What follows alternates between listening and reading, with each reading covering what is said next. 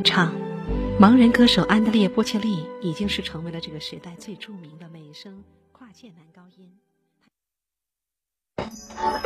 FM 九九八提醒您，现在是北京时间二十点整。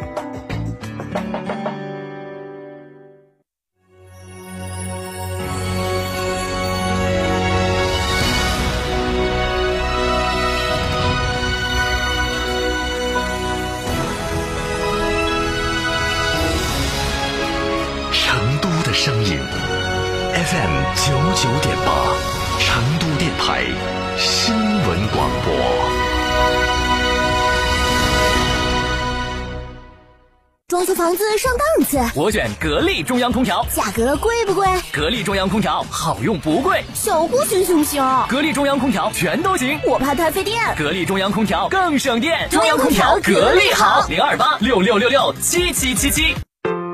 果汁太甜，白水无味。小苏先生零热量苏打水，随便喝没负担。苏打水就选零热量的小苏先生苏打水，随便喝没负担。小苏先生，苏打水。想知道每月的爆款车型吗？想知道在哪家 4S 店能享受到上帝式的服务吗？想知道哪家 4S 店的销售顾问最专业，颜值水平最高吗？欢迎锁定每天下午十六点三十分《车天下》栏目，我们将为您推荐每月最畅销车型以及服务最好、颜值最高的 4S 店，敬请关注，深入车市。途观 L 搭载智能四驱与 2.0T 强劲动力升级来袭，配备超大全景天窗、多路况驾驶模式，助旅途大有可观。更有插电式混动版车型带来超低油耗及不限行特权，详询上汽大众当地经销商。五重盛会，乐享仲夏，上汽大众全新一代帕萨特，畅享五年超长分期，月供低至两千两百元，另有两年零利率。详询广汇深融上汽大众圣菲店，八五三六七三幺九，八五三六七三幺九。六点六万买哈弗 M 六，哈弗汽车下乡补贴政策来袭，购车享现金、金融、置换三重好礼。国民神车哈弗 H 六租客补贴更是高达二点八万元，买哈弗到家城。活动详询六五零七六二六二六五零七六二六二。九九八快讯。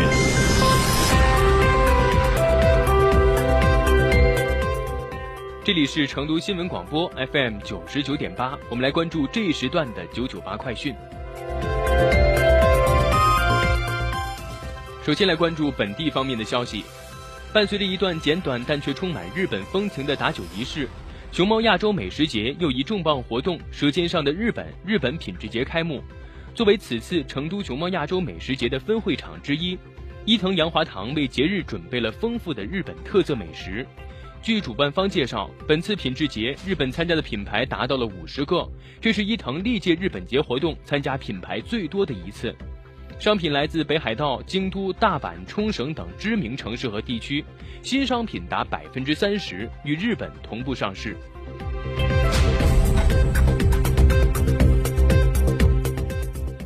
四川首个 NBA 级别专业篮球场馆即将开工建设。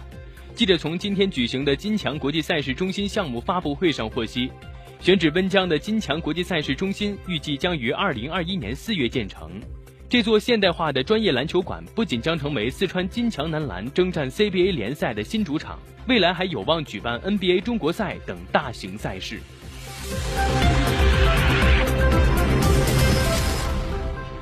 来关注国内方面的消息，美国总统特朗普近日接受媒体采访时称。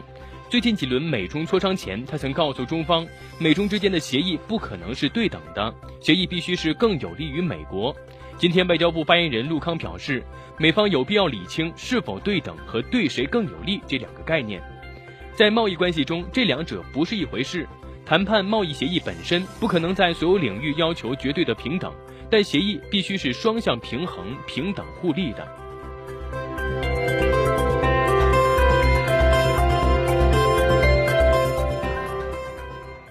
央视网消息，今年适逢中俄建交七十周年，又是中俄地方合作交流年收官之年。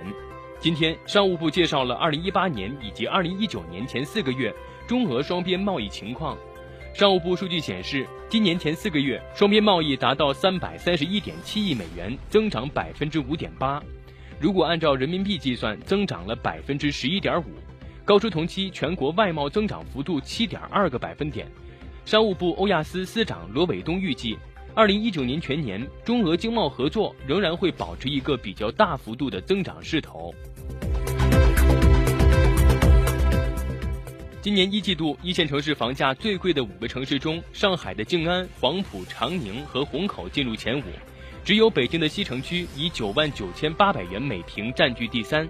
此外，一季度包括四个一线城市北京、上海、广州、深圳，以及六个二线城市成都、南京、武汉、杭州、天津、重庆在内，十个城市商品房价格走缓。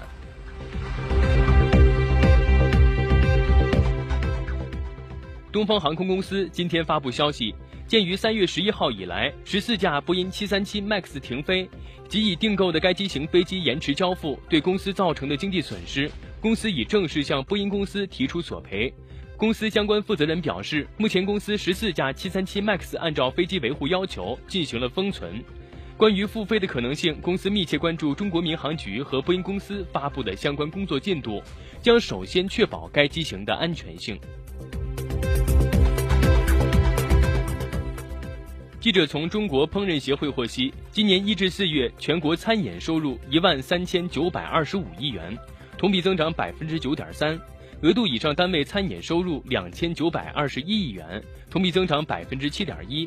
四月份全国餐饮收入三千二百八十一亿元，同比增长百分之八点五；限额以上单位餐饮收入六百九十一亿元，同比增长百分之四点八。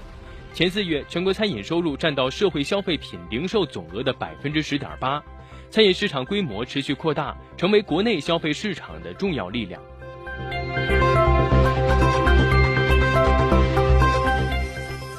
针对尼泊尔禁止境内用微信支付一事，微信方面回应，对于境外违规收款行为，微信支付一直通过技术手段严厉打击。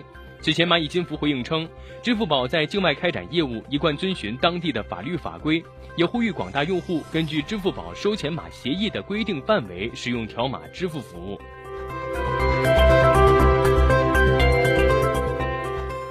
来关注国际方面的消息，据外媒报道，当地时间五月二十号，包括耐克、阿迪达斯在内的一百七十三家鞋类巨头联名致信美国总统特朗普，希望其能放宽对中国制造的运动鞋的关税。联名信指出，加征关税将对美国的消费者、美国的企业、整个美国经济造成灾难性的影响。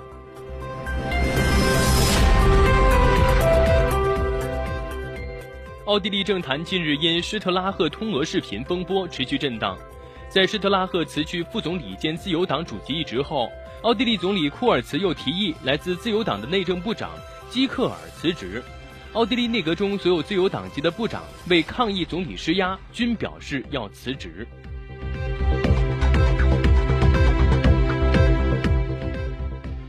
印度尼西亚选举委员会二十一号凌晨正式公布总统选举结果，现任总统佐科击败竞选对手普拉博沃，成功连任。分析人士认为，计票结果表明民众对佐科首个任期的政绩投下了信任票。佐科将在第二任期内推动印尼各领域改革持续走向深入，但同时也将面临诸多挑战。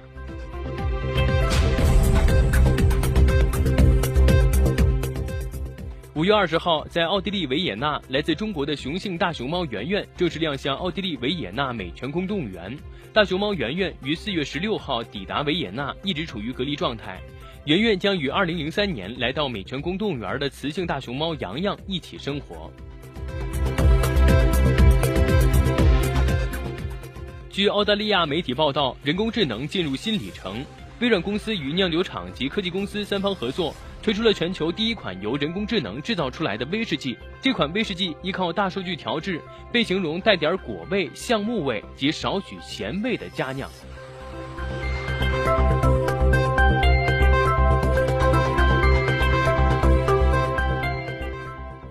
节目最后，一起来关注天气情况。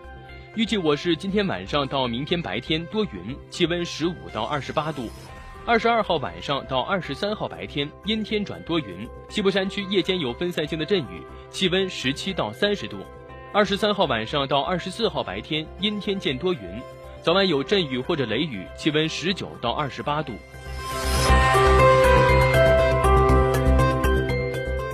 以上就是这一时段的九九八快。